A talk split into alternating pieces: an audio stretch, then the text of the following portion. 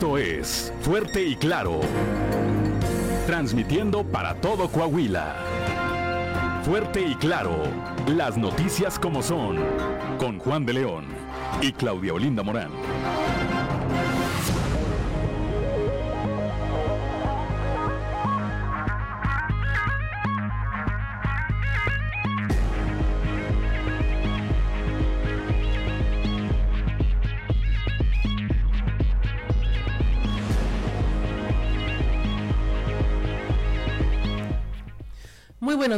Ya estamos en Fuerte y Claro, un espacio informativo de Grupo Región. Hoy es viernes 13 de enero de 2023 y hoy se celebra a quienes llevan por nombre Hilario. Saludamos como todas las mañanas a quienes nos acompañan a través de nuestras diferentes frecuencias de Grupo Región en todo el territorio del estado. Por región 91.3 en la región sureste aquí en Saltillo, por región 91.1 en la región centro, carbonífera, desierto y cinco manantiales por región 103.5 en la región Laguna de Coahuila y de Durango, por región 97.9 en la región norte de Coahuila y sur de Texas y más al norte aún por región 91.5 en región Acuña, Jiménez y del Río, Texas. Un saludo también a quienes nos siguen a través de las redes sociales por todas las páginas de Facebook de Grupo Región.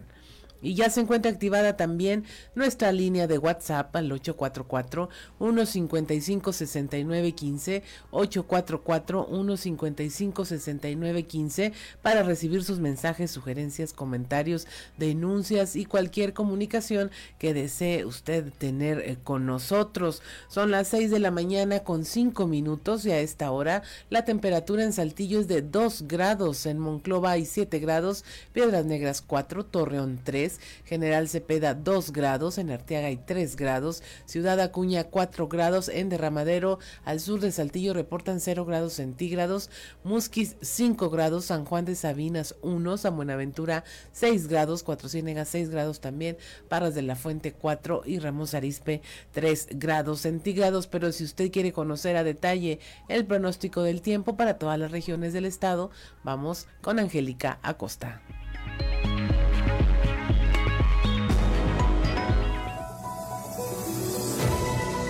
Pronóstico del tiempo con Angélica Acosta.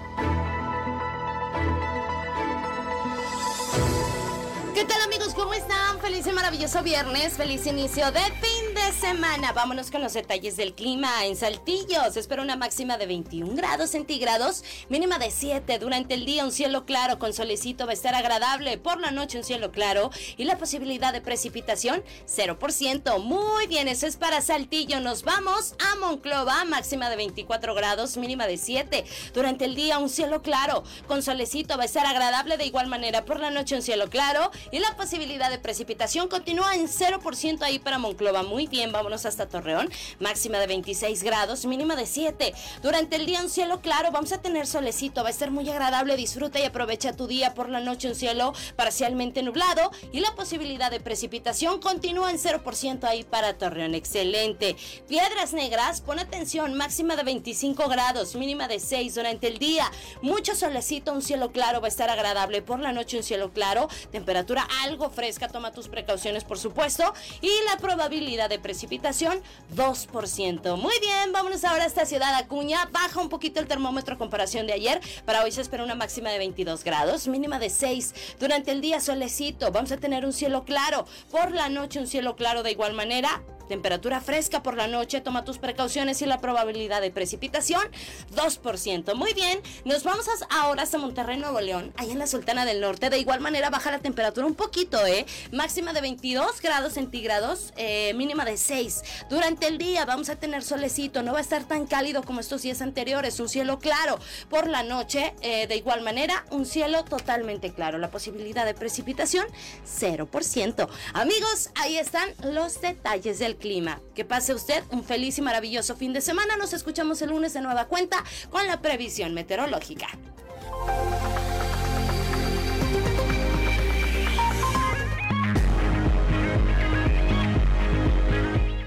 Seis de la mañana con ocho minutos y es momento de escuchar Dios ama con el sacerdote Josué García.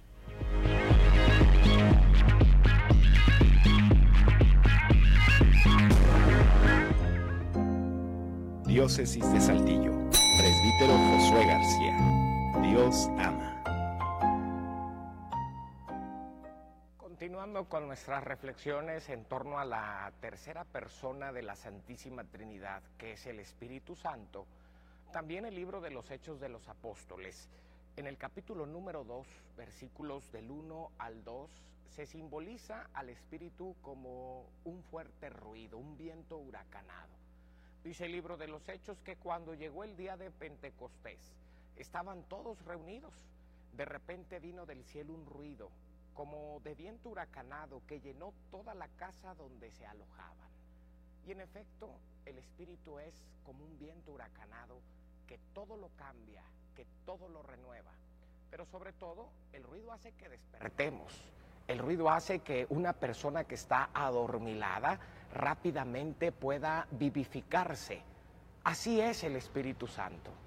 Cuando una persona está deprimida, cuando está pasando un mal momento, cuando está pasando una fuerte crisis, ya sea en su vida personal, laboral, matrimonial, etcétera, sin duda alguna invoca al Espíritu Santo, para que así como ese fuerte viento, ese fuerte ruido que irrumpió el día de Pentecostés, también irrumpa en tu vida y te despierte y te den las ganas de salir adelante y de seguir viviendo. Diócesis de Saltillo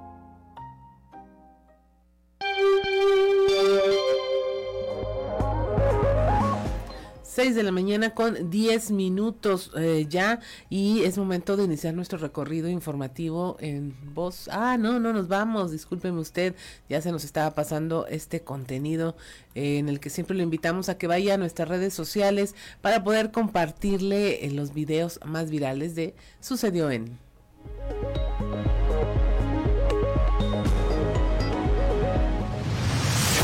Esto es Sucedió en los tres videos más virales del momento. Sucedió en Carmen, Campeche. A través de redes sociales se hizo viral un video que muestra a María Sánchez, regidora del municipio, amenazando con una pistola a un vecino por haberse estacionado afuera de su casa. En las imágenes se observa a la morenista apuntando con el arma de fuego al hombre pidiéndole que quite su vehículo de allí a pesar de no estar obstruyendo ningún portón. Las imágenes causaron indignación en la población por el abuso de poder y la presunta posesión ilegal de una pistola por parte de la regidora. Sucedió en Antofagasta, Chile. Cámaras de seguridad al exterior de una empresa captaron el momento en que asesinan a un hombre tras protagonizar una riña. En la grabación se aprecia el momento en que dos sujetos arremeten a golpes contra otro hasta que un joven a bordo de un vehículo azul atropella a uno de los implicados para salvar a su amigo que estaba siendo lesionado. Una vez que lo embisten, el copiloto desciende del vehículo y comienza a patearlo en la cabeza para después huir impunemente. Hasta el momento se desconoce el paradero de los implicados. Sucedió en San Francisco, California. En pleno invierno, un propietario de un local fue captado en cámara echando agua con una manguera a una mujer negra en situación de calle que se encontraba sentada a las afueras de su establecimiento. Las imágenes han causado severa indignación en redes por el comportamiento insensible, racista y aporofóbico del hombre. Horas después de haberse viralizado el video, el sujeto se dijo muy arrepentido por lo sucedido.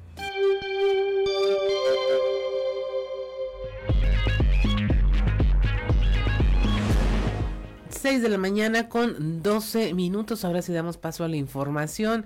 Las dirigencias nacionales del PRI, PAN y PRD anunciaron que lograron acuerdos para establecer alianzas electorales en Coahuila y el Estado de México. Tenemos la información con nuestro compañero Néstor González.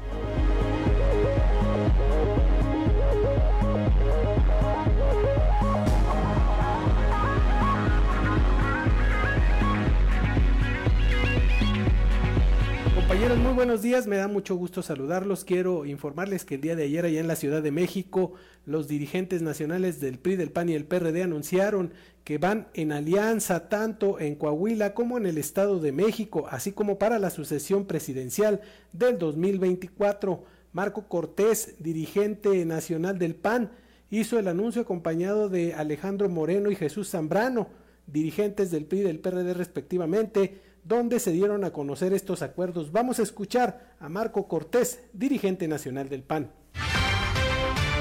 Tengo el agrado de informar a todas las y los mexicanos que nuestras dirigencias estatales en el Estado de México, en Coahuila, así como las dirigencias nacionales aquí presentes, después de muchos días de diálogo, hemos logrado un gran acuerdo para reconstruir la coalición legislativa y construir una coalición electoral 2023 y 2024 que para el proceso electoral 2023 en el Estado de México y Coahuila será el Partido Revolucionario Institucional el responsable de llevar el proceso de definición de las candidaturas.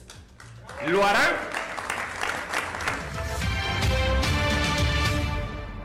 Bueno, y dentro de los acuerdos está que el PRI será el encargado de coordinar la selección de las candidaturas tanto en el Estado de México como en Coahuila, garantizando la posibilidad de participar en los procesos a los interesados independientemente de su filiación partidista o de la ausencia de esta, es decir, abren la puerta a una candidatura ciudadana también se acordó que el PAN será el encargado de llevar el proceso de selección del candidato presidencial en 2024, así como el del relevo en la Ciudad de México, cuando también se elegirá jefe de gobierno de la capital del país.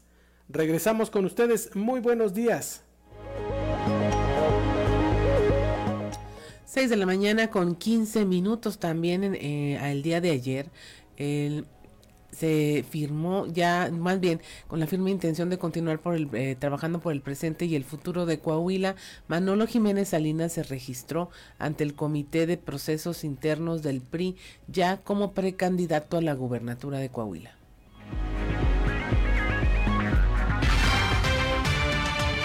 Venimos aquí a, a presentarnos porque tenemos que seguir trabajando juntos. Juntos hemos construido este gran estado. Hoy es un privilegio vivir en Coahuila. Y si no, pues es cuestión de voltear a ver el caos que hay en muchas otras entidades del país. Cada vez que veo eso, refrendo reitero que es un privilegio vivir aquí. Pero eso no es obra de la casualidad. Eso ha sido producto del trabajo y el esfuerzo de este gran equipo. Ha sido producto también de liderazgo de un gobernador emanado del PRI, con un buen gobierno, un gobierno de nuestro compañero Miguel Riquelme. Riquelme, Riquelme. Tenemos que seguir trabajando, tenemos que seguir hacia adelante, tenemos que mantener a Coahuila seguro, desarrollado, con calidad de vida. Tenemos que conservar lo que tenemos e innovar y cambiar lo que haya que mejorar. Vamos hacia adelante con los priistas. Vamos hacia adelante con nuestros aliados. Vamos hacia adelante con la sociedad civil y los empresarios. Vamos todos juntos hacia adelante para seguir construyendo la grandeza de Coahuila. Por eso, amigas y amigos, aquí en Coahuila, puro para adelante, porque para atrás ni para agarrar vuelo. Muchísimas gracias y que Dios los bendiga a todos. ¡Vamos a ganar! ¡Vamos a ganar! ¡Vamos a ganar!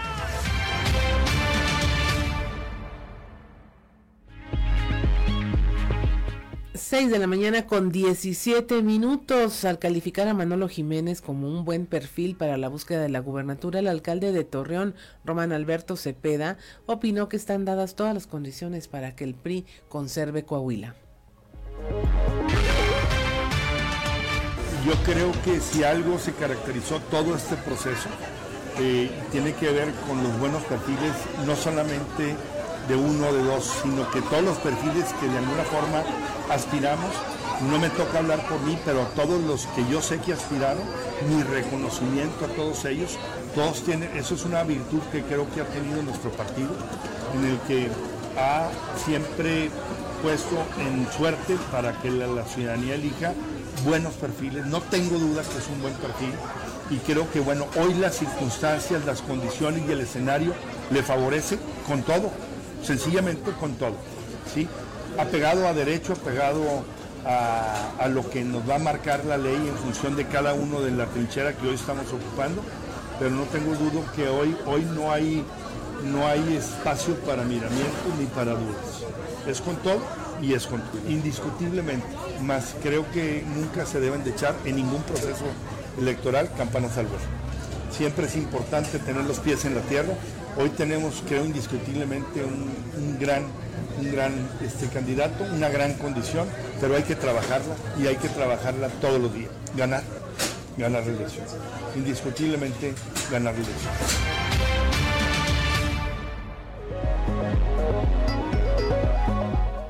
6 de la mañana con 19 minutos. Ayer durante la conferencia de prensa, la, la, mañanera, en la que anuncia la renuncia del subsecretario de Seguridad Pública Ricardo Mejía Verdeja, el presidente Andrés Manuel López Obrador reiteró su apoyo al ganador de las encuestas, Armando Guadiana, sería entonces el virtual candidato de Morena al gobierno de Coahuila. A título personal, yo apoyo para que no eh, se vayan a malinterpretar las cosas, con mucha claridad. Yo apoyo a quien eh, participa en una encuesta o a quienes participan en la encuesta y ganan. Guadiana. El que gana, ese este, merece ser apoyado. Y hacer la otra aclaración, para no decir, es que este, el presidente eh, tiene dos ah, candidatos, o sea, este, y el bueno es este, no el otro. No, que quede muy claro, yo apoyo al que ganó la encuesta a título personal.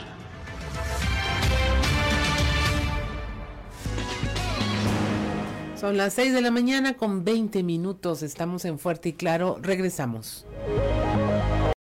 6 de la mañana con 24 minutos. Si usted nos sigue a través de la radio, escuchó. Ahora sí que inevitable, Ricardo Guzmán, escuchar, eh, tener el día de hoy las canciones de Shakira. Este es Hips Don't Lie, Las Caderas No Mienten, un éxito de 2006 eh, que se lanzó un 14 de febrero de 2006 y eh, tiene la colaboración de un rapero haitiano.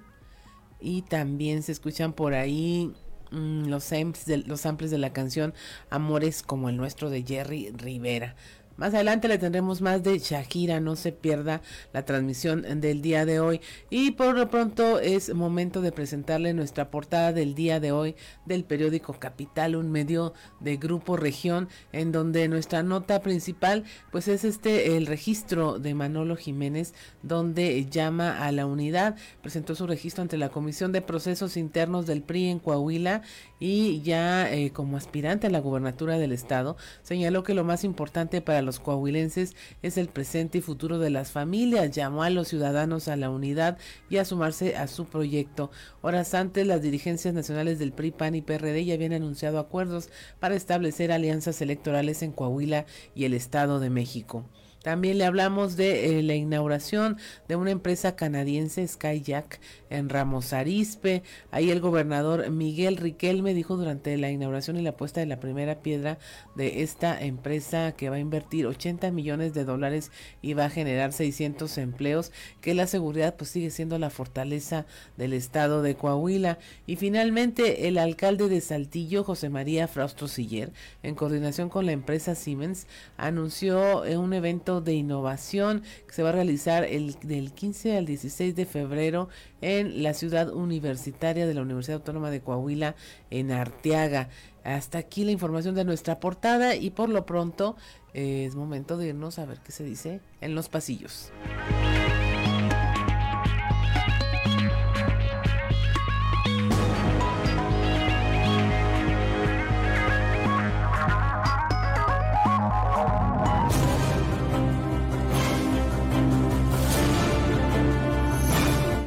El cartón de hoy, confiado, que nos muestra Mario Delgado, quien está sentado muy quitado de la pena, checando su tablet mientras comenta no trae nada. Y detrás de él viene una enorme aplanadora conformada por la coalición del PRD, el PAN y el PRI dispuestos a aplanar a Morena.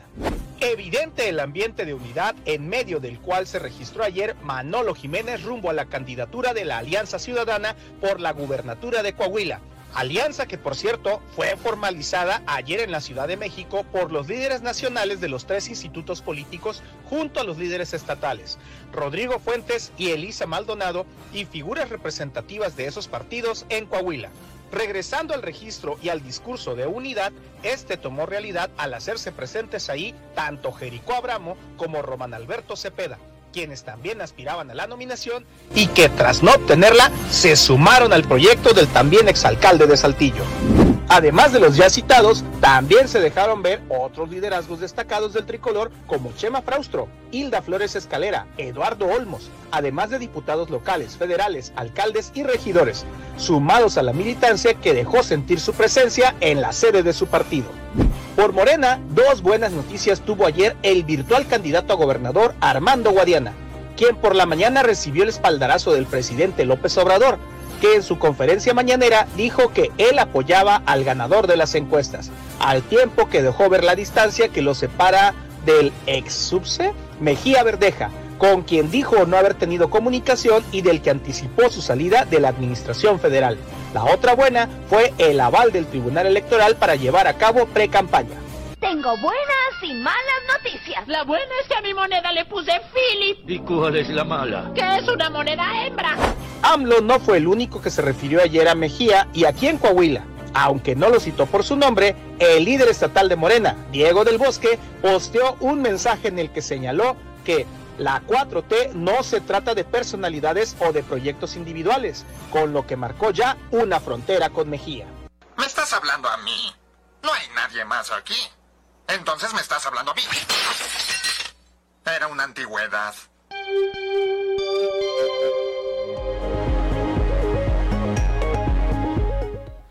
Seis de la mañana con 29 minutos. Es momento de irnos a un resumen de la información nacional. Lidera el PRI candidaturas en el Estado de México y Coahuila. La Alianza Va por México, formada por el PAN, PRI y PRD, anunció que el Partido Accional decidirá la candidatura presidencial para el 2024 y la candidatura a la jefatura de gobierno de la Ciudad de México. Sin embargo, al PRI le tocará designar los candidatos a las gubernaturas del Estado de México y Coahuila, a que se van a celebrar las elecciones el próximo 4 de junio. El PRD, que también representa la menor fuerza electoral dentro de la alianza Va por México se quedó con las manos vacías. Motín y fuga en penal de Ciudad Juárez. Ahí hay un saldo de 17 personas fallecidas, 10 de ellos oficiales de seguridad y custodia penitenciaria y 7 reclusos. La Fiscalía Estatal en aquella entidad eh, confirmó además otras 13 personas heridas. Además, 27 presos lograron darse a la fuga durante el motín y dentro de los prófugos se presume que se encuentra un importante líder del crimen organizado en la zona. El altercado se produjo alrededor de las 7 de la mañana del día de ayer cuando hombres armados llegaron al penal en furgonetas blindadas y dispararon contra los oficiales de seguridad. En el lugar se desató una balacera, quema de inmuebles y colchones al interior de la cárcel. Eh, seis prófugos hasta a la noche de ayer ya habían sido recapturados y siguen evadidos otros 24. Muere una estudiante en una preparatoria de la UNAM, una joven de 17 años llamada Alexandra, alumna de la Escuela Nacional Preparatoria número 2 Erasmo Castellanos V de la Universidad Nacional Autónoma de México, la UNAM, murió dentro de las instalaciones de la institución. Esta se encontraba dentro de un laboratorio realizando prácticas cuando se desvaneció y empezó a convulsionar. Los compañeros avisaron de lo que ocurría y el médico del plantel acudió a la emergencia, pero al llegar se percató de que la alumna ya no mostraba signos vitales. En Mexicali, Baja California, se propuso la denominada ley Alina, destinada a reconocer la legítima defensa de mujeres que cometen algún delito al, ser víctimas de la violencia. Se trata de establecer la presunción de legítima defensa cuando se ejerza violencia de género a una mujer o alguna persona en su auxilio que repela al agresor, además de crear una excepción en el exceso de la legítima defensa por parte de las mujeres o su defensor cuando éstas se encuentren en estado de miedo, terror o confusión. También alrededor de 150 personas entre pacientes y personal médico, incluida una mujer que acababa de llegar en labor de parto, fueron desalojadas del Hospital General en Tijuana, esto por una presunta fuga que, eh, de gas que terminó en ser un simple olor a drenaje. La mujer que llegó en labor de parto fue atendida a bordo de una ambulancia y minutos después se determinó que el origen del olor a gas era del sistema de alcantarillado, por lo que había que esperar a que se dispersara. A espaldas de este Hospital General de Tijuana y a un costado del área de urgencias está ubicado el canal del río Tijuana por donde corren aguas que cruzan la frontera y van a dar al mar en San Diego, California, Estados Unidos. Y finalmente, representantes de la industria tabacalera, comercial, de servicios y restaurantera anunciaron que van a alentar la presentación de amparos para que sus agremiados no sean sancionados por las nuevas regulaciones para el control del tabaco. Se quejan eh, de la entrada en vigor de eh, la Ley General para el Control del Tabaco, ya que prohíbe la exhibición de productos de tabaco y elimina las áreas para fumar por lo que los puntos de venta serían afectados por las normas y afectaría a la economía de las personas. Son las 6 de la mañana con 33 eh, minutos. Continuamos con la información. Eh, aquí en Coahuila, eh, el Tribunal Electoral dio a conocer este jueves, el día de ayer, que el precandidato único de Morena a la gubernatura del estado, Armando Guadiana Tijerina, sí podrá hacer precampaña, la cual dará inicio el próximo sábado, pero que esta precampaña solamente podrá estar dirigida a la militancia de Morena.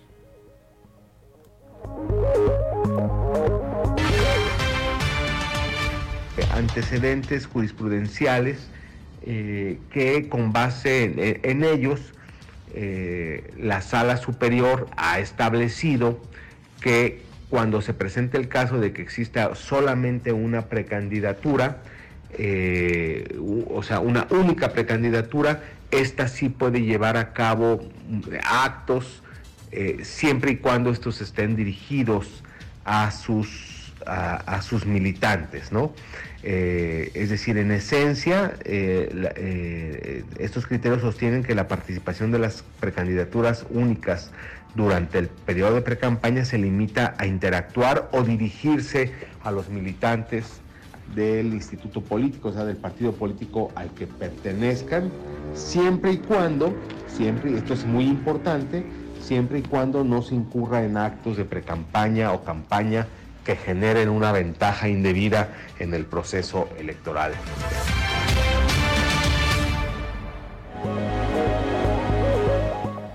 Son las 6 de la mañana con 35 minutos. Nos vamos ahora a la región centro, donde se están esperando solicitudes de licencia al cargo del ayuntamiento de Monclova.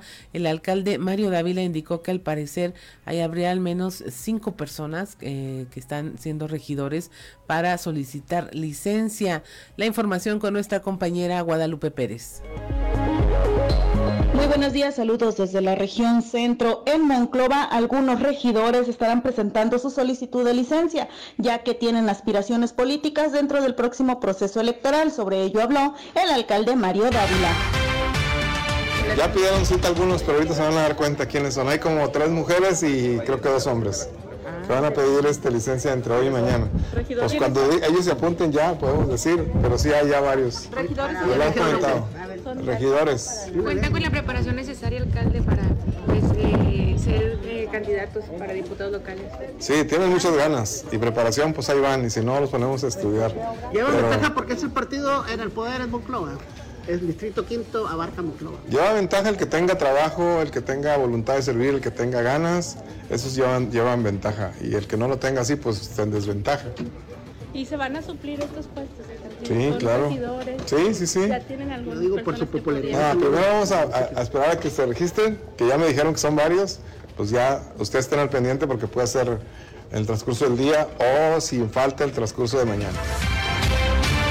Y bueno, tal como lo precisan, se espera que en el transcurso de este viernes se presenten estas licencias por parte de regidores. Se habla de tres mujeres y dos hombres.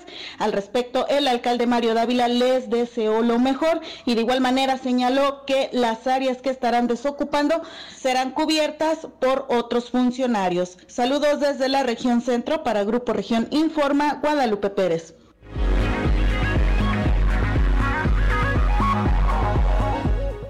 6 de la mañana con 37 minutos en la región Laguna. Elementos de tránsito de Torreón rescataron a tres niñas en situación de abandono. Estas tienen, una edad de 9, 7 y 5 años de edad y caminaban solas por la calle. La historia con nuestro compañero Víctor Barrón.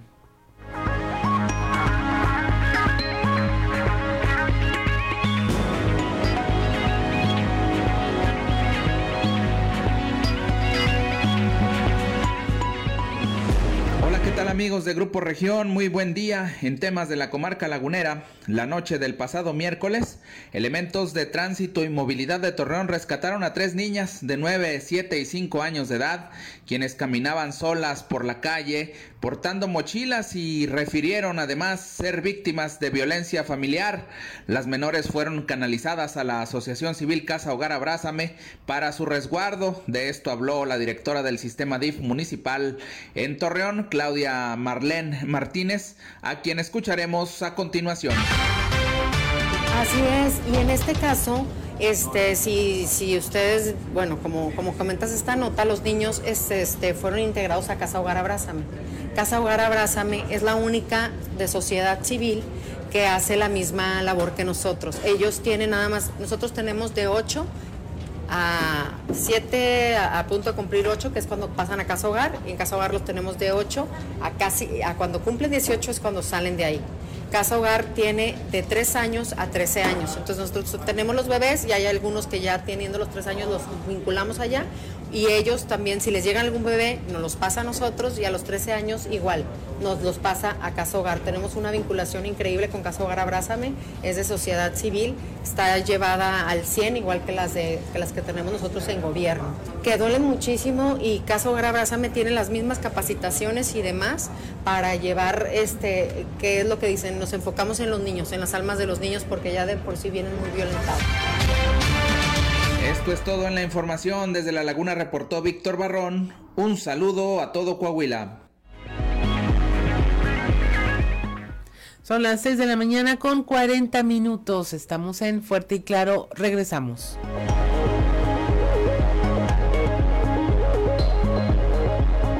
Cinco minutos, estamos en Fuerte y Claro, y si usted nos sigue a través de la radio, pues está escuchando hoy eh, canciones de Shakira. Hoy eh, le acaba de poner Ricardo Guzmán Monotonía, una canción eh, del género de bachata con el puertorriqueño Osuna. Esta fue lanzada en octubre de 2022, el año pasado apenas. Son las 6 de la mañana con 45 minutos y continuamos con la información. Nos vamos a la región carbonífera allá estuvo eh, la coordinadora de Protección Civil Federal, Laura Velázquez. Ahí dice que se han extraído alrededor de un millón de metros cúbicos de tierra de la mina El Pinabete. La información con nuestro compañero Moisés Santiago.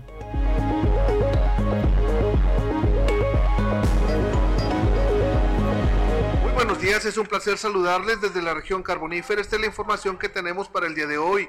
En su visita con los deudos del Pinabete, la coordinadora de Protección Civil Federal, Laura Velázquez Alzuda, señaló que después de haberse realizado alrededor de 10 voladuras de dinamita en el área del Tajo, se han extraído un millón de metros cúbicos de tierra, generando una nueva expectativa para llegar a galerías. Esto es lo que comenta. Vamos acabando fuimos con, con, sus familiares directos de, de, nuestros mineros, fuimos a hacer un recorrido, el avance es muy importante. Hay una extracción, un volumen ya cercano al millón de los metros cúbicos. Son 920 mil metros cúbicos lo que se ha extraído. Eh, se va a muy buen ritmo, trabajando muy duro, no han descansado, solamente pararon el 25 y de diciembre y el primero de, de enero no han parado de trabajar. Como estaba eh, establecido y estamos muy conformes con el avance de, de esta empresa y con eh, pues el compromiso que ha establecido la CFE aquí en Pinabel. Pero digamos que se ha, lleva ahorita un poco más de 16, 17 metros ya, ya todavía no llegan al agua. Ahorita lo que hay es filtración del agua del acuífero, mismo que se está regresando al río. Es agua limpia, es agua buena, que se filtra y que se está regresando. Bueno, llevan hasta ahora eh, 10 10 voladuras son las que han realizado en menos de, de un mes, son 20 días que, que, empezamos con las voladuras. Afortunadamente, sin ningún daño, sin riesgo, casi no se siente. Hemos hecho algunos recorridos. Bueno, la CFE ha hecho recorridos con los vecinos. Afortunadamente, todo como estaba previsto. Bien, pues de esta manera se continúa trabajando en el área del Pinabete, señalando que se ha logrado tener un avance esta es la información que tenemos para todos ustedes desde la región carbonífera para Grupo Región Informa, su amigo y servidor Moisés Santiago. Que tengan un excelente día. 6 de la mañana con 48 minutos. Continuamos con la información. Aquí en la región sureste, el alcalde José María Fraustro Siller señaló que la falta de recursos federales no va a impedir que el municipio siga haciendo proyectos de seguridad. La información con Raúl Rocha. ¿Qué tal compañeros? Buenos días, información para hoy. La falta de recursos federales no impedirá que el municipio de Saltillo siga haciendo proyectos de seguridad y consiguiendo los recursos para ejecutarlos en este año, dijo el alcalde José María Fraustro Siller.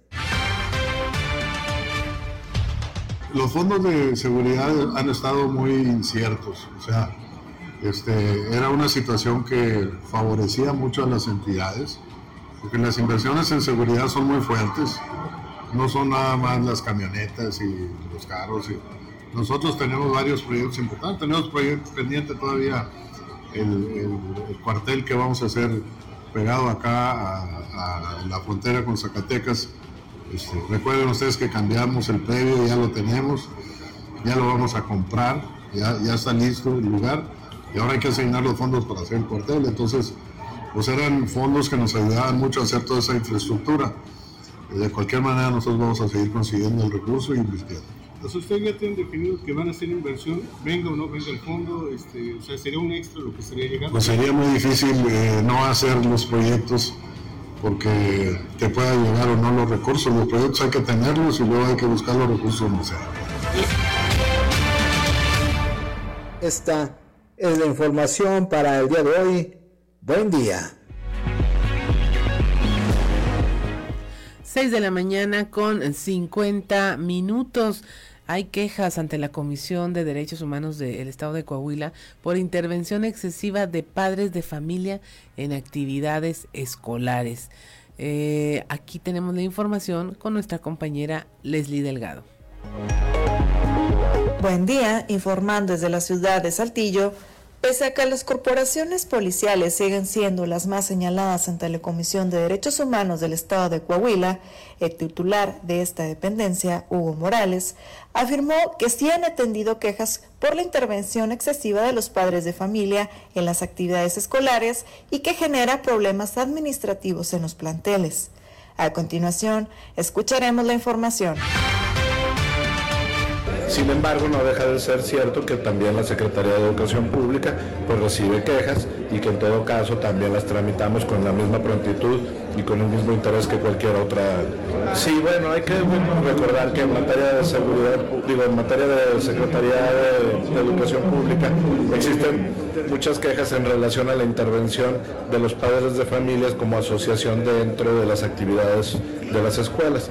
Y esto es importante porque, sin embargo, aunque hay que promover que los padres de familia se involucren precisamente en la educación de los hijos, pues lo cierto es que también esa intervención en algunos casos genera problemas administrativos que son señalados por algunos padres de familia.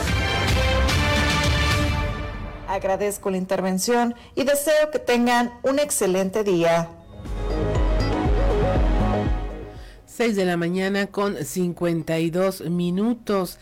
En el último año se registró un aumento en la demanda del servicio de inscripción a la educación primaria y secundaria de en su modalidad no escolarizada. Le tenemos la información con nuestra compañera Laura Estrada.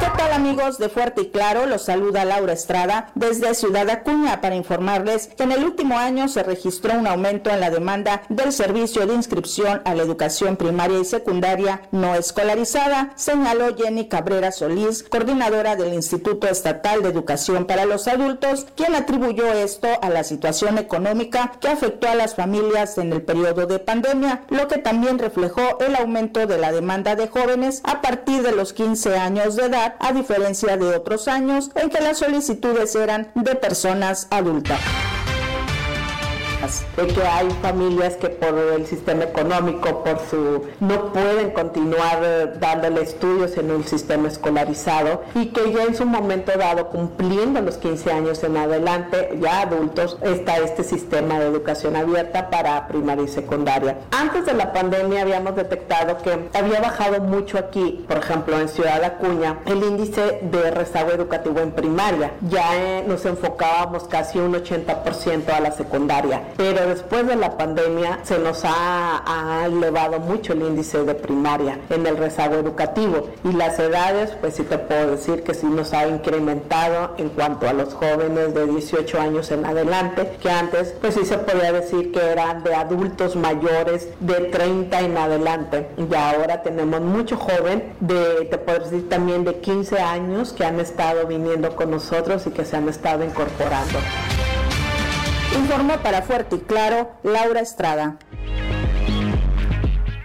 6 de la mañana con 54 minutos. Alcanzamos otra información. También allá en el norte, con la finalidad de apoyar la salud bucal infantil, se están llevando módulos móviles a las escuelas para tratar todas estas enfermedades. La información con Norma Ramírez.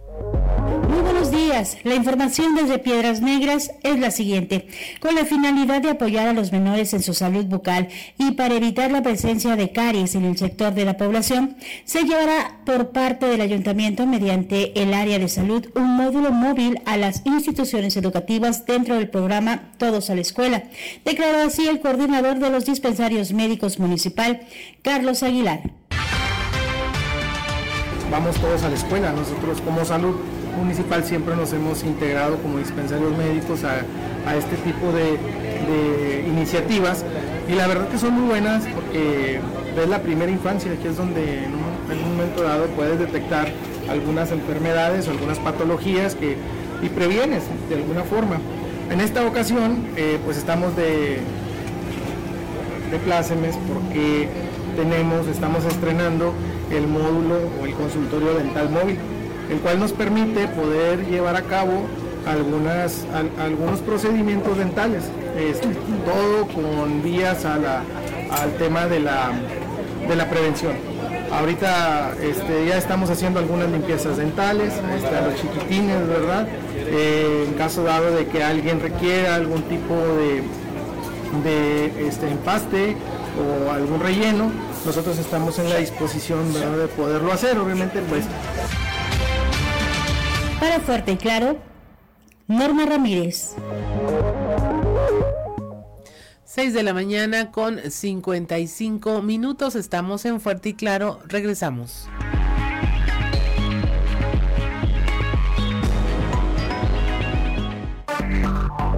Enseguida regresamos con Fuerte y Claro de la radio está escuchando a Shakira ahora con la canción Chantaje de 2016. Este es un dueto con el cantante Maluma. Este es de 2016, Ricardo Guzmán. Luego, ¿por qué tanta novedad con que eh, se ponga brava ahora en esta última canción? Más al rato la vamos a, a estar comentando. Bueno, y es momento de irnos a alerta ambiental. No nos vamos con alerta ambiental nos vamos con el contexto de la noticia de Luis Guillermo Hernández Aranda. El contexto de la noticia con Luis Guillermo Hernández Aranda. Los libros y la cultura no es algo que vaya mucho de la mano con los futbolistas, particularmente los mexicanos. Son excepcionales los casos donde la educación va de la mano con las habilidades de los pies. En nuestro país no abundan los Hugo Sánchez, los Miguel España, los Félix Fernández y mucho menos los Jorge Valdanos. Por desgracia, el fútbol profesional está lleno de lujos, de excesos y un nulo compromiso social. Esta realidad nuevamente quedó de manifiesto el fin de semana con la fiesta que organizó a su hijo Julio César Domínguez, defensa del Cruz Azul. La temática de la fiesta infantil fue el crimen organizado, los niños portaron cachuchas y camisas donde hacían referencia a Joaquín el Chapo Guzmán y al mote que reciben sus hijos. El Cata se disculpó por difundir estas fotografías en sus redes sociales, dijo que era un evento privado y que su familia no promovía la violencia. ¿Acaso organizar una fiesta con dicha temática y mandar a hacer cachuchas y camisas con leyendas no es hacer una apología del crimen organizado? Y en consecuencia promover la narcocultura. El futbolista se disculpó, hasta casi creo prometió ir a misa y muchas cosas más. Pero llama la atención la falta de sensibilización y empatía con un país donde tan solo en los ocho primeros días de enero se cometieron 666 asesinatos. Más de 80 personas son asesinadas diariamente en México. Sin embargo, para el Cata Domínguez, esto no es impedimento para fomentarle la violencia a su hijo, incluso promoverla en redes sociales.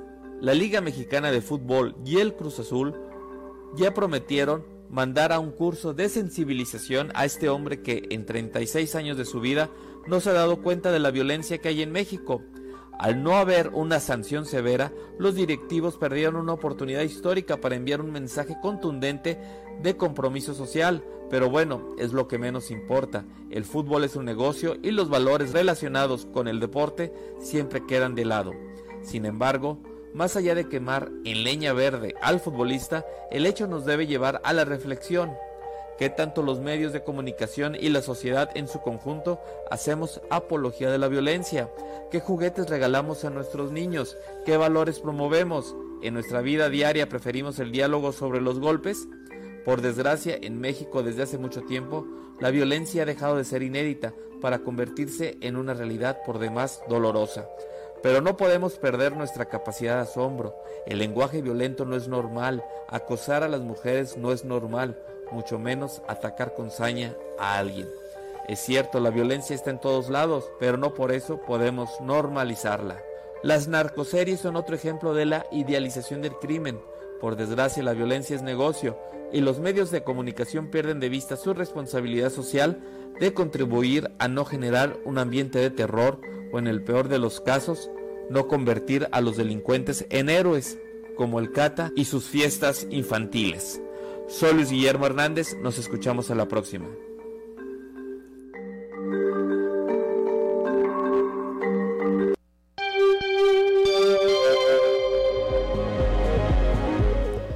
7 de la mañana con 5 minutos. Es momento de escuchar porque siempre, siempre hay un tweet. Esperar una buena propuesta de solución a un problema en tiempos de la 4T es como pedirle peras al olmo. Simplemente jamás va a ocurrir. Prueba de ello la extraordinaria solución que la jefa de gobierno de la Ciudad de México, Claudia Sheinbaum, puso en marcha el día de ayer para resolver las múltiples fallas del sistema de transporte colectivo Metro. ¿Cuál fue? Pues nada más y nada menos que colocar 6.060 elementos de la Guardia Nacional para resguardar a la población. ¿Más inversión? No. ¿Eso para qué? Mejor ante las múltiples quejas, incendios y accidentes, tener a la Guardia Nacional allí en corto para cualquier cosa, en lugar de estar haciendo las tareas que les corresponden. Por fortuna, nosotros no olvidaremos, ya que siempre, siempre hay un tuit.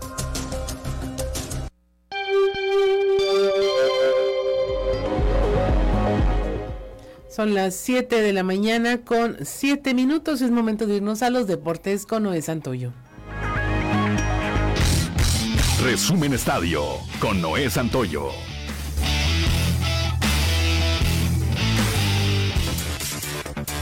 Los rojinegros del Atlas y Mazatlán hicieron su debut en la Liga MX en el arranque de la jornada 2 con un triunfo para los tapatíos dos goles por uno. El estadio Jalisco no lució sus mejores galas, pues aún la cancha se encuentra en malas condiciones. Pero ahí, Benjamín Mora, nuevo director técnico de los Zorros, ganó su primer duelo como técnico en la Liga MX y que marcó la etapa ya sin Diego Coca. Las anotaciones de la victoria fueron gracias a la dupla de Julio César Furch y Julián Quiñones. Por Mazatlán descontó Nicolás Benedetti. Hoy continúa la actividad con el Atlético de San Luis enfrentándose a Chivas y Puebla recibiendo a Querétaro. El día de mañana Cruz Azul contra Monterrey, Juárez Tijuana, Toluca América y Santos Laguna contra Pumas. El próximo domingo Tigres se mide a Pachuca y el lunes León contra Necaxa. El Club Barcelona en tanda de penales derrotó al Betis en la semifinal de la Supercopa el día de ayer, cuatro goles por dos, por lo que se enfrentará a su acérrimo rival el Real Madrid en la gran final, que se celebrará este próximo domingo. El conjunto merengue había derrotado la víspera al Valencia, también por penales, en la otra semifinal.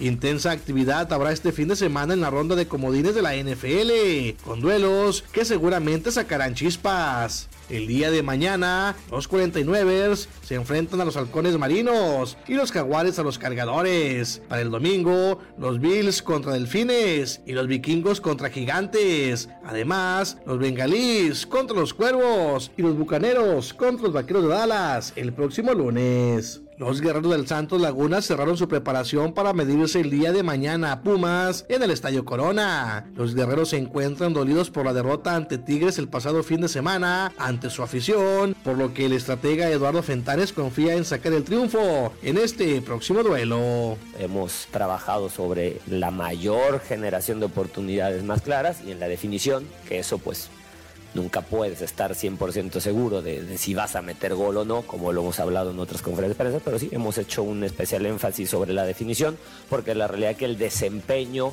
en, otros factores, los principales de la idea, el día de la jornada 1, eh, fueron muchas más las cosas positivas que las negativas, más allá de que el marcador fue sumamente abultado, no, no corresponde a lo que se hizo durante 80 minutos en, en, la, en la cancha. ¿no? Resumen Estadio con Noé Santoyo.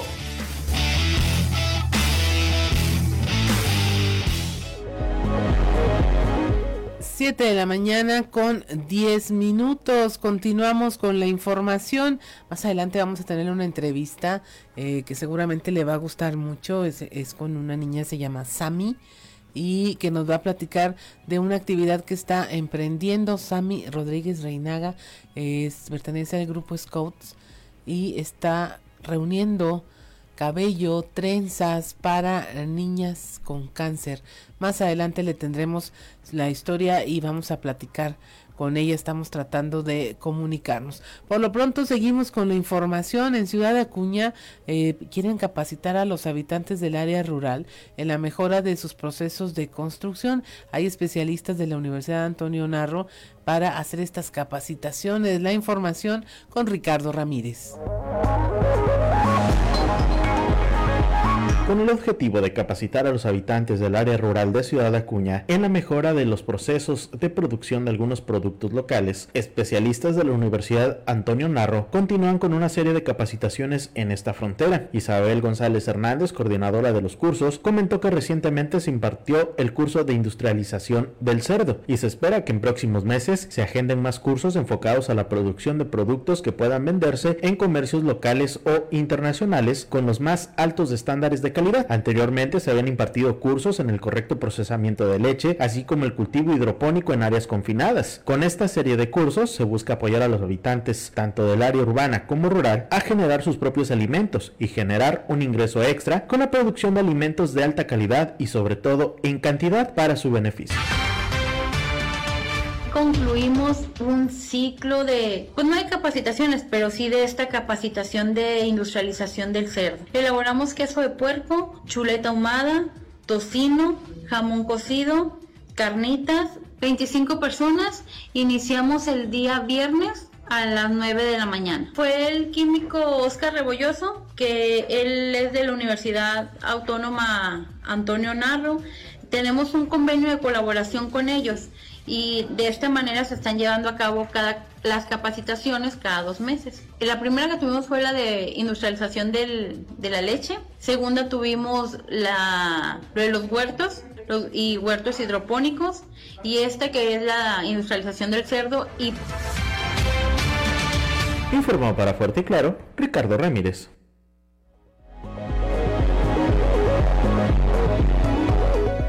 7 de la mañana con 12 minutos y en este momento vamos a platicar con Sami Rodríguez Reinaga. Sami, ¿nos escuchas? Hola Sami, me llamo Claudia, Claudia Olinda y quería platicar contigo de esto que andas haciendo con tu grupo de scouts. Cuéntanos, ¿de qué se trata? Se trata de que tengo que juntar trenzas y luego les mando un taller para que las hagan pelucas para personas que están luchando contra el cáncer. ¿Cuántos años tienes, Sami? Eh, creo que ya vas rumbo a tu escuela. ¿Cuántos años tienes? Ocho. Sami, ¿cómo se te ocurrió hacer esto para ayudar? Es que en el 2021 mi primita murió de cáncer. Entonces ya tenía más o menos mi pelo largo. Entonces pensé, me lo voy a dejar crecer un poquito más y luego ya mm, lo voy me lo voy a cortar y luego empecé a hacer este proyecto. ¿Cuántos años tenía tu primita, Sami? Tres. Tres años. Sami, eh, lo que tú estás haciendo, si sabes que es muy importante. Sí. Vas a ayudar a muchas personas. Eh, invita a la gente para que vayan y donen. ¿A dónde pueden ir? Pueden marcar a un número y pueden ir al Biblioparque Norte, que está atrás de Costco. Va a ser de 4 a 6.30 de la tarde en el Biblioparque Norte. Sí, Sammy, sábados por, por, ¿por cuándo? por Sábados en la tarde. Los sábados en la tarde. Vas a estar ahí, van a estar recibiendo las donaciones de cabello. Sami, eh, tengo entendido que formas parte de un grupo Scout. Sí. ¿Cómo se llama tu grupo? Se llama Grupo 11 McLaren. Oye, y que tienes ahí un nombre clave así eh, para estar en los Scouts. Ah, mi nombre de selva es Onai. ¿Tu nombre de selva qué significa? Onai significa un lobito muy, muy parlanchín que puede enseñar a través del habla a, a sus demás hermanos. Oye, qué bien, Sami. ¿Te gusta la escuela, Sami? Sí. ¿Sí? ¿Estás invitando también a tus compañeros de escuela para que se sumen a esta campaña? Sí. Oye, Sami, ¿y qué tiene que hacer las personas? ¿Cómo deben ir con su cabello para que puedan ayudar con la donación? Puede ser teñido, pero no de colorado. Puede, bueno, tiene que primero lavarse el pelo, hacerse la trenza, cortarse el pelo, y luego ya si lo quieren dar ese día, pues ya me lo dan. Sami, eh, ¿Cuántas personas se han acercado a colaborar? ¿Ya sabes tú? Mm, veinte. Veinte personas ya se acercaron y esto apenas empieza, ¿verdad? Sí. Sami, eh, tienes ocho años y estás haciendo esto muy importante. Eh, tengo entendido que dentro de los scouts dan una presea, una medalla o cómo le llaman a las personas que hagan cosas especiales. Una insignia. Insignia. ¿Tú crees que la puedas ganar con ayuda de las personas que vayan a donar? Sí. Pues mire, eh, nos están escuchando muchas personas a mí en este momento. Yo espero que te hagan caso, eh, que le hagan caso a una niña de 8 años que está promoviendo esta actividad. Es una campaña para recibir donaciones de cabello para la elaboración de pelucas oncológicas. Esto en colaboración con la Secretaría de Salud, el voluntariado de Coahuila. Este proyecto es tan importante que Sami va a dejar de hacer lo que haría en cualquier tarde de libre y va a estar ahí esperando a que usted acuda con su cabello lavado, trenzado, no importa que esté teñido, ¿es así, Sammy? Que puede estar teñido, pero no de colorado. Así es, que rebase eh, mínimo 13 centímetros la trenza. Máximo 20. Máximo 20, de 13 a 20 centímetros para que pueda hacer esta donación. Para quien no, quien no sepa, Sammy, eh, ¿qué ocurre con las trenzas? Eh, la mandamos un taller de pelucas para que las hagan pelucas. Y las pelucas van para niñas que están cursando con, por, esta enfermedad, como lo es el cáncer, y que hayan perdido su cabello. Sí. Eh, ¿Eso les ayuda, Sammy? Pues sí, porque ahí piensan que que pueden sentir otra vez lo que pudieron haber sentido. Ajá. Pues... ¿Se sienten un poco mejor cuando se ven en el espejo? ¿No se siente menos raro andar por ahí sin cabello? Uh Sammy, pues la verdad me dio mucho gusto platicar contigo y conocerte. Eh, quiero que sepas que estás a través de la radio y que nos están escuchando en todo el estado de Coahuila. Tu mami me ayudó a que pudiéramos hacer esta entrevista para escucharte a ti. A Sammy que tiene ocho años y que esperamos que mucha, mucha gente acuda el día de mañana al biblioparque para que haga estas donaciones. Si de repente eh, usted ya se quiere cortar el cabello, pues qué mejor uso y destino le puede dar. ¿No es así, Sammy? Sí, y quiero decir el número de mi mamá para que le puedan marcar. A ver, dinos el número de tu mami. 844-160-0283. 844-160-0283. Muchas gracias, Sammy. Que te vaya muy bien en la escuela el día de hoy y mañana también. Eh, mañana no voy. Mañana no, pero mañana ya en el biblioparque, que vaya mucha gente. Muchas gracias, Sammy. Que no te dejen tanta tarea a tus maestros, diles que vas a estar ocupada. No. Muchas gracias, Sammy. Que tengas un muy buen día. De nada. Son las 7 de la mañana con 19 minutos. Usted escuchó a Sammy Rodríguez Reinaga, tiene 8 años y está haciendo una campaña para recolectar eh, trenzas de cabello para eh, elaborar pelucas oncológicas tiene ocho años y también eh, quiere una insignia de su grupo Scout. Así que si usted puede, vaya, dese la vuelta, ayude. Eh, ayude a ayudar y todos vamos a salir ganando. Van a estar de 4 a 6.30 de la tarde en el Biblioparque Norte. Son las 7 de la mañana con 20 minutos. Estamos en Fuerte y Claro. Regresamos. 7 de la mañana con 25 minutos. Estamos de regreso en Fuerte y Claro. Y si usted nos sigue a través de la radio, pues eh, nuestro productor Ricardo Guzmán le está ofreciendo todo el repertorio motivacional de Shakira. Y al rato viene la nueva canción. Pero por lo pronto ya tenemos en la línea a don Antonio Zamora desde la región centro allá en Monclova. Muy buenos días, don Antonio. Buenos días, Claudia. Buenos días a las personas que nos sintonizan a esta hora. ¿Usted es Team Shakira o Team Piqué? Eh, no, Team Shakira. Me gusta Shakira, más es mi novia. Andy. Pero, ella no sabe. ¿Al rato le va a dedicar una de estas? Eh, no, no, no, no, mejor amor platónico y te quitas de broncas. Ah, muy bien. Muy bien. Díganos, don Antonio. Ayer estuve escuchando la, la, la canción esa de Ah, Bárbara. Sí, sí, sí, sí, duro. Sí, no, no, tremenda canción, ¿no? Pero en fin, así terminan a veces los grandes amores, dicen por ahí, ¿no? Así es. Eh, fíjate que, a ver, eh, ayúdame Claudia, por favor. El PRI, de acuerdo a la coalición que se hizo el PRI-PAN, eh, el PRI iba a poner los candidatos.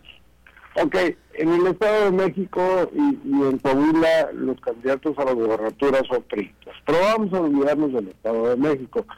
También va a ser en las diputaciones locales. Tengo esa duda. Creo que van, ese es ya como el tejido fino de cómo le van a hacer para la alianza. Estaba leyendo que incluso en esta eh, el acuerdo que hubo nacional, pues el PRD se quedó bailando. Yo digo que todavía vienen otros acomodos ahí. No, yo creo que van a ser acomodos, no sé, o sea, a ver, al final de cuentas en Coahuila, ¿quién tiene la mayoría en el Congreso? El PRI. Sí. Entonces le corresponde al PRI también tomar candidatos. Supongo, no lo sé, es cierto, quién sabe cómo hayan quedado ahí en México, como dices, y si el tema de las, de las candidaturas haya sido solamente para, para las gubernaturas, ¿no? Entonces ahí es donde, donde se bueno cómo va a estar. Ahora, acá en Muclava, fíjate que se puso interesante porque hubo varios eh, funcionarios, regidores, regidoras, este, que de repente se alborotaron y dijeron, vamos por la licitación por el distrito de Muclova. Así que solicitaron licencia, creo que Carlos Herrera, que él es el regidor por el director, Edith Hernández, Lina Rotundo y, Rocío Pizaña. Dijeron, no, pues nosotros vamos por la diputación. A, la, a lo mejor vamos a suponer que Edith Hernández, eh, Dina y, y Rocío Pizaña hayan pensado Dice, bueno, es que eh, en Monclova la diputada local era Lupita, entonces tiene que ser mujer. Pero a lo mejor se les olvida que el que está amarrado desde hace buen tiempo es Alfredo Paredes López, expresidente municipal de Monclova. ¿Quién sabe cómo la van a hacer para ese asunto? Porque mira, se supone que el distrito de Monclova es para el PAN, ok, ahí está Alfredo, hombre, sacas una mujer. El tema va a ser la equidad también, Claudia. Sí. Porque si, si en Torreón metes también a un hombre en donde hay una mujer, ya tendrías dos mujeres, necesitas dos mujeres para completar el 8 y 8. Sí, yo creo que están barajando muy bien, deja tú de, barajar, las, barajar las cartas, sino que, bueno, ¿cómo lo vamos a hacer para que nos dé la equidad? Pues ya no parece baraja, don Antonio, parece Tetris. Más difícil. Sí. Sí, sí, sí, sí, en fin. Entonces, y, y luego también ahí, por el, por el tema de, de, de, de en frontera, también hubo este, ya apuntados al distrito frontera, eh, Carlos Amador Moreno, hijo de, del expresidente municipal Amador Moreno, Rodrigo Rivas, que yo soy eh, diputado local plurinomial, y María de la Urbe Ramírez Leal. De aquí dice, dicen los panistas de frontera que, bueno, María de la Urbe, por aquello de la equidad, por si se da Alfredo Paredes en Monclova, pues entonces este, eh, esta señora este, va a ser la de María de Urbe Ramírez, pues va a ser la candidata. O sea, son los tejes y manejes finos de, la política, de cómo va a quedar este asunto, porque también se dijo mucho tiempo que el que llevaba mano ahí en el distrito de frontera, que tiene además eh, la cabecera no en frontera, sino la tiene en Musqui, pues a le correspondería el Maguso. Así es. O sea, suponemos. Pues yo, ahora sí se van a gastar el lápiz, ahora sí que haciendo trizas y trazos para ver cómo quedan, don Antonio. Pues tienen que hacer más que trizas, libros de trazos, ¿no? Para ver cómo les da. Pues hay libros del tema nada más. Eh, a muchos de los, de los diputados políticos van a, van a reelegir, a excepción de Lupita Rodríguez, a excepción de, de este, ¿cómo se llama? De, Ricardo López Santos, por cuestión de que no les compiten, no les queda bien el distrito. Y, este, y se habla también de un distrito ya de, de, Saltillo, pero la verdad es que es de pensarse, porque en ese distrito hay mujer, está la profesora Marta Loera, y bueno, pues yo creo que va a seguir, porque si sacas a un hombre, una mujer de Monclova y otra mujer de Torreón, pues entonces se le complican las cosas a la coalición para la nominación y sacar dos mujeres, o, cómo la van a hacer hay que estar muy atentos a eso, creo. Así es, don Antonio. Pues ya estaremos viendo para dónde jalan los trazos estos en la política. Así es. Que tenga un excelente fin de semana. Igualmente, Claudio, hasta el lunes. Hasta el lunes. Son las 7 de la mañana con 31 minutos y ya, es, ya llegó, ya está aquí el terrible Osiris García. recién, recién desempacado o no, ya. no, no, ya, ya, ya, ya tengo mis kilómetros recorridos. Ah, muy bien, muy bien. no, llegué desde el día 4 o 3 de aquí, de enero. Ya tengo como 10 días que llegué. Todavía, este, todavía no se me quita la cruda de ron, pero ya estoy acá. Y, este... Yo dije, se va a agarrar con la de Shakira. Si es cuestión de ser del pan. Hoy que hoy que vengo este entonado, me levanté muy temprano para escuchar qué canciones este habían escogido. Esto sería muy padre poder hacer ese ejercicio de que las mismas canciones que escogieran para los viernes traerlas yo a hacer parodia del mismo artista. Está retador eso, está retador. Sí, porque es como eh, me levanto en las mañanas a hacer parodia, la verdad. Entonces estaría padre si escogieran al artista ese, ese mismo día, este, ya, ya traerla. Salvo que escojan la orquesta de Raif Conniff, este, se me va a complicar bastante, ¿verdad? Pero de lo, demás, pues se puede. ¿Vamos con la parodia? Shakira, señores, ¿cómo no? Hoy tenemos las canciones de Shakira. La cuestión de ser del pan es no arreglar ni un café cuando llega la elección la tuvieron que ceder. Lo ordenó Marco Cortés apoyar al ganador. Y la lanza naranja ya perdió el carril, puro perdedor. Por culpa de Ponchito.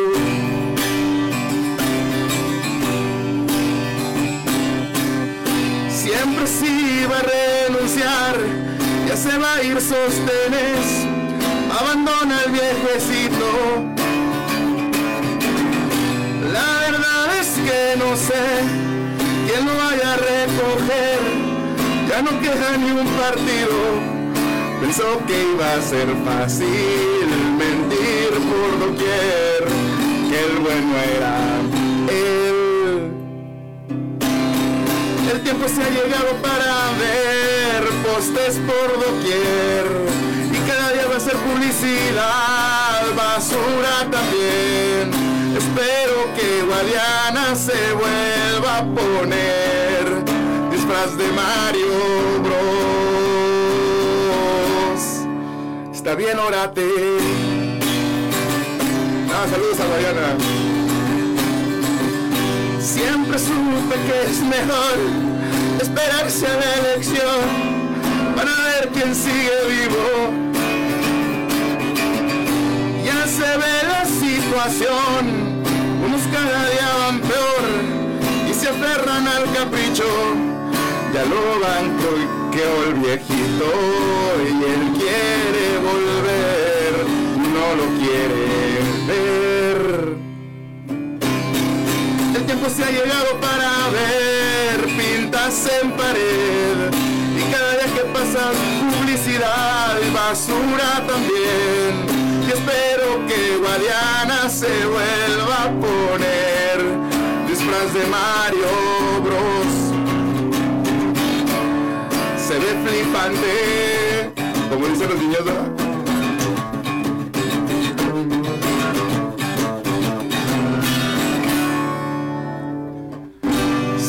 Siempre supe que es mejor esperar a la elección para ver al escogido.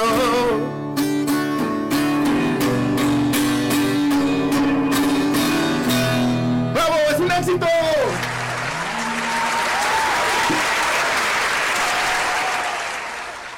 Ahora sí que inevitable, sí.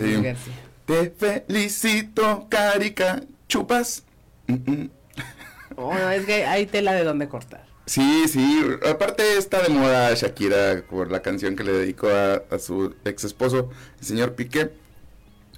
Pobre, ¿no has visto la publicidad de los relojes que, que estaba, que habló mal de ellos? Ah, que habló mal de, Casio. Sí, es que ahora tienes un, cambiaste un Rolex por un Casio. Que luego salió que era ahí fake todo, pero por lo sí, pero es, pero es súper divertido poder ver eso de parte, que me imagino que no es, que no es la cuenta de Casio, pero es súper divertido. Hoy vi uno que decía Shakira quizás no seamos un Rolex, pero claramente nuestros clientes sí nos son fieles.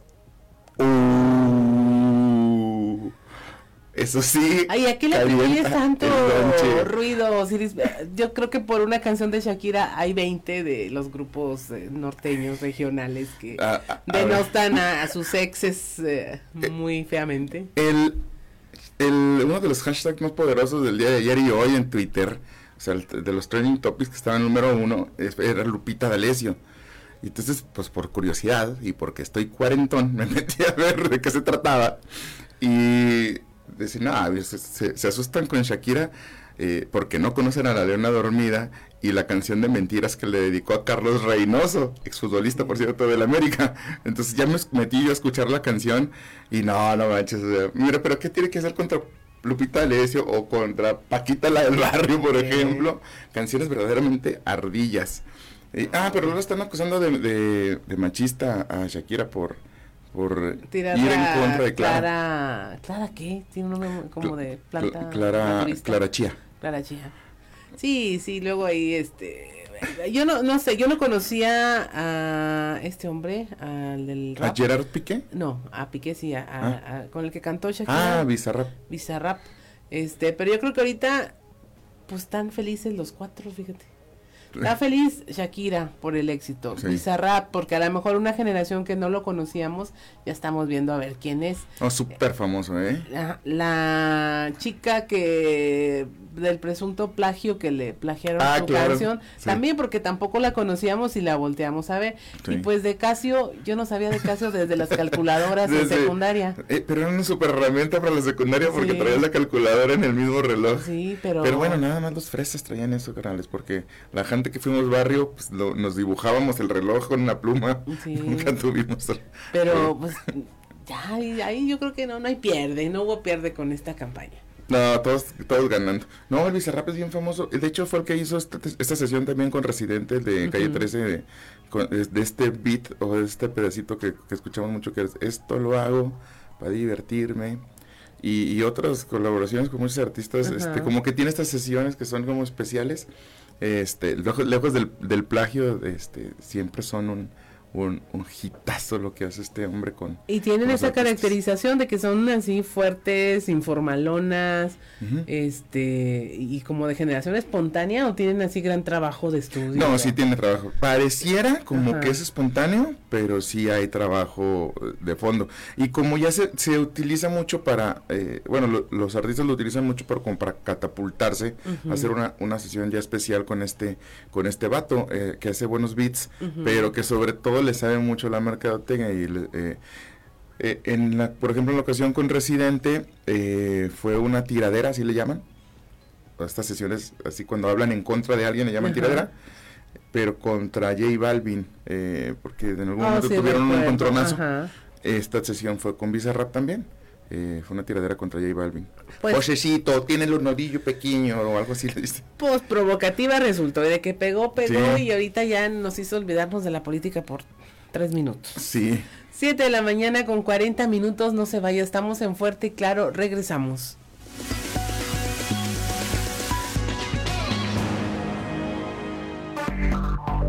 Enseguida regresamos con Fuerte y Claro.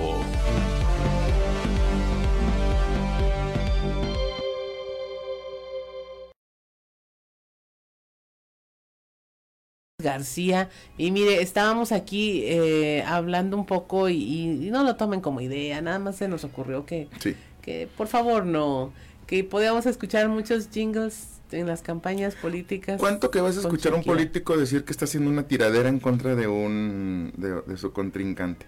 ¿Cuánto? Ya hubo uno Métale, que raza. rapeó, ¿no? Ya hubo uno que rapeó. ¿En serio? Sí. ¿Aquí en Coahuila? No fue Monreal. David Monreal en Zacatecas. Ah, no digas ya rapeando. Sí, algo así hubo. Entonces yo lo que me temo, mi estimado Siris, es que vamos a escuchar, este, qué bien actúas, te Sí. felicito. Te felicito. Una loba en la curul, este. Una loba en la curul. Ah, no sé. O esta, la del rap. Una loba, sí, una loba, una loba. Bueno, un- algún lobo, ¿no? Sí. Un lobo subsecretario tiene ganas de salir. ¡Au! Sí, yo me temo que vaya a ver esos jingles. Sí, no, no lo dudes nada, ni tantito. crucemos, hagamos quinielas a ver quién usa cuál. Oigan, por cierto, ¿quién va ganando? Dijeron que el subsecretario renunciaba hoy. Eh, yo ahorita acabo de ver a las 6.23 de la mañana y su Twitter sigue diciendo que es subsecretario, del gobierno federal. El presidente dijo ayer que, pues, que si se quería ir, que qué padre, que era su deseo, pero acá ya ni hay partidos donde pueda participar. Ya, están todos ocupados. Siendo eh, las 7.46 del día viernes 13, por cierto. Sí de la mañana, 7.46 de la mañana, y el Twitter del subsecretario, de bueno, de Ricardo Mejía, sigue apareciendo como subsecretario de Seguridad Pública del Gobierno de México. Pues es que realmente el presidente no dijo que se iba, dijo, si quiere contender, tendrá que irse, sí. y solo sí, como esas frases de la primaria, ¿no? Y, y, así como no dijo es Guadiana, él dice el que gane o la persona, le faltó decir le persone que gane la encuesta, este, es el que va a ganar. porque, perdón, aunque fuera Guadiana, pues el que sea. Ajá. Así como que, bueno, aunque sea este, ay, sí, no, no, voy a decir ese nombre. Sí, no, pues qué chiste. Sí. No, ese no. Pues es que la elección del 2024 requiere de una encuesta y de una casa encuestadora este, que sea más o menos seria y que no le en las encuestas porque es el legado que quiere dejar Andrés, hombre. El legado democrático, el legado de decir, sí, aunque sea, aunque sea Guadiana, o sea, el que gane la encuesta hay que apoyarlo. Y está peligroso porque en realidad ahí puedes decir, pues ganó la encuesta una persona que tiene nexos con el crimen organizado. Ah, pero ganó la encuesta. Eh, cámara, vato. O sea, eh, no, no, se trata nada más de eso, porque lo conviertes, como es el, juego de la democracia, en un concurso de popularidad y no en, un, en una verdadera, este, en un verdadero ejercicio de, efectividad, de eficiencia, de capacidad para gobernar, de administración, que es algo completamente distinto. Puede ser muy popular, pero no significa que sea pero si ya tienen candidatos tómbola que no pueden tener ah, candidatos en encuesta. Tienes razón. Mira, si Diego fue diputado federal porque salió en una tómbola, entonces ya no, no me sorprende absolutamente nada más después de eso. Ah, es que todos ahí, todos ahí, todos los que están en Morena son son aptos, Claudio Linda, es lo que olvidamos nosotros. Sí. Que es por el simple hecho de... Fíjate que alguna vez entrevisté a Diego del Bosque y sí. me decía que eh, la preparación sí había sido previa, o sea, no era de que, ah, ya gané la tómbola y a partir de entonces me capacito, que sí o sea, ya estaba preparado para varios años, sí, alguna escuela similar a la escuela de cuadros. ¿Y se le olvidó esa preparación? Ah, no sé, pues cada quien agarra luego su estilo raro. Ah, ese soy yo haciendo un comentario editorial al, al, al calce. Ese es mi comentario editorial. Grupo Región se deslinda de los comentarios editoriales de Osiris García. Eh, Osiris, ¿cómo ves esa repartición donde queda el PRD fuera? Eh, se reparten el... Ay, es que también el PRD, con todo respeto para el PRD, está... Sí, no, está, está, está más muerto que José Luis Amacona. no sé por qué desperté bien la cabeza con el nombre de José Luis Macona, que era el vocalista de Grupo Capaz, ¿no? Tiene una canción famosa. De Grupo Capaz, ¿no? Ahí, a ver. No, José Luis. Ah, José Luis sí, Uno de una canción así bien triste, pero muy famosa. No me acuerdo de la canción. muy triste, pero muy famosa. Sí. pero, no me acuerdo de la canción. Ándale. Palabras tristes. bueno, este, sí está más muerto que eso. ¿De creo que estábamos hablando? José Manuel Zamacona. Ah, José Manuel. Palabras tristes. De los Jonix, ¿no? Si están bien prendidos aquí participando en. José Manuel Zamacona, palabras tristes. un día voy a traer esa, esa canción de parodia, fíjate, es muy buena canción. Pero es bien triste. Palabras tristes. no sé cuál, es muy famosa, pero es muy triste y solo recuerdo que me da tristeza, pero no recuerdo qué canción es. Sí, no, pero mira, la traen en mente mi estimado Raúl Rocha y Rodrigo Flores. Ah, saludos a Raúl Gallo. Nos ponen aquí que los Jonix. Que no estemos ideando que no estamos ideando, que no estamos sacando eh, ideas de, la nada. Oye, preocupado, la verdad, eh, en, cambio de ideas, en un brinco de ideas, preocupado por la entrega del metro de la Ciudad de México a la Guardia Nacional. Esto también es un comentario editorial. Me parece que poco a poco se han ido entregando los principales medios de transporte, y puertos y aeropuertos de la República al ejército, a la milicia. Esto pasa normalmente, Claudia Linda, o sea, para la gente que nos está escuchando, en los países en los que hay un golpe de Estado por parte de la milicia. Normalmente en los, en los países en los que el, digamos, el ejército se apodera del poder, toman los puertos, aeropuertos, aduanas, y los eh, centros de movilización. Los centros de movilización. porque tú, cuando tienes los centros en que se moviliza la ciudadanía, tienes el control absoluto de quién puede moverse y desplazarse de un lado a otro, que entra, que sale. Por tanto, es fundamental para la seguridad de un país. El problema ha sido es que eh, normalmente en los países de Latinoamérica ha sido complicadísimo después de un golpe militar volver a ser un gobierno ciudadano. Y aquí en México, aunque de facto no es un gobierno militarizado, o bueno, este parece no serlo, sí todos los, los, puertos importantes y ahora incluso un medio de transporte público como el metro de la Ciudad de México, que es la capital del país, tiene metidos a 600, a 600, a 6 mil efectivos de la Guardia Nacional para cuidar eh, las incapacidades, la ineptitud de la administradora jefa de gobierno, Claudia Sheinbaum, que sueña con ser presidenta de la República, por cierto. Pues ahí lo que necesitaban era presupuesto y ingenieros aptos, no policías ni militares. Un, técnicos, mecánicos, gente que, estuviera al pendiente de darle mantenimiento a un metro que tiene funcionando eh, desde el siglo pasado, literalmente, que obviamente necesita que se esté actualizando, pero pero yo no veo este tipo de accidentes en metros como de, en Japón, por ejemplo, esto no pasa nunca, ¿me explico? Entonces, eh, ah, porque aquí hay saboteadores y gente, o porque es inepta la gente que y corrupta y están eh, enquistados en esos puestos de servicio de, de, transporte de la ciudad porque es una mafia también y porque no le quieren meter mano. Si no le quieren meter mano al transporte aquí en Saltillo, imagínate en la Ciudad de México que es un verdadero monstruo, pues debe ser complicado políticamente intervenir para cambiar una, una, persona por otra. Y luego pasan estas tragedias. Ahora tenemos una muchacha estudiante de artes plásticas o de diseño gráfico, no sé seguro, que falleció eh, en, el accidente de la línea 3 del metro.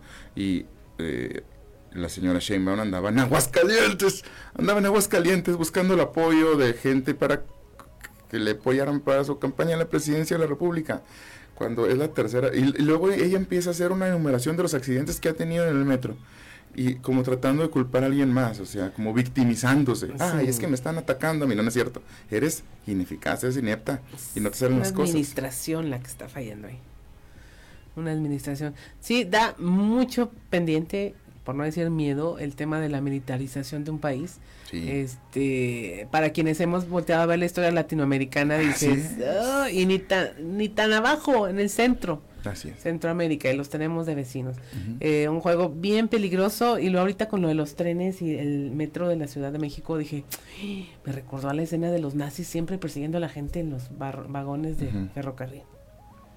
Sí, todo va, va, a dejar de ser gracioso hasta cuando uno de estos eh, miembros de la Guardia Militar eh, confunda a algún ciudadano con un terrorista o con una persona que va a mm. sabotear el, tren o que se, no sé, o sea, que, algo se malinterprete y se, y se asesine o se mate. Tal y como pasa en nuestras carreteras vigiladas Totalmente. por la Guardia Ahí va a, va a dejar de ser gracioso.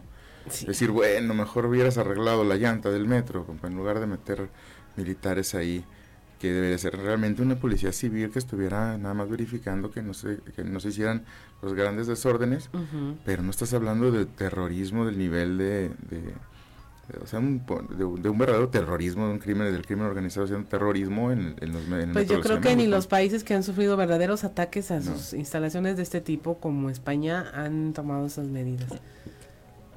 No he visto nunca un anuncio de ese tipo. Pero bueno, son las 7 de la mañana con 55 minutos. Ya nos vamos. Muchas gracias, Osiris. Muchas gracias. por habernos acompañado. Le invitamos a que se mantenga informado en el resto de nuestros espacios noticiosos de Grupo eh, Región. A nombre de Ricardo López en los controles, de Ociel Reyes y Rodrigo Flores encargados de la transmisión a través de redes sociales, de Ricardo Guzmán, eh, nuestro productor, y del titular de este espacio informativo, Juan de León. Le damos damos las gracias por habernos acompañado. Somos Osiris García Claudio y Claudio Linda Morán y esto fue Fuerte y Claro. desocupo mañana y si quieres traértela a ella.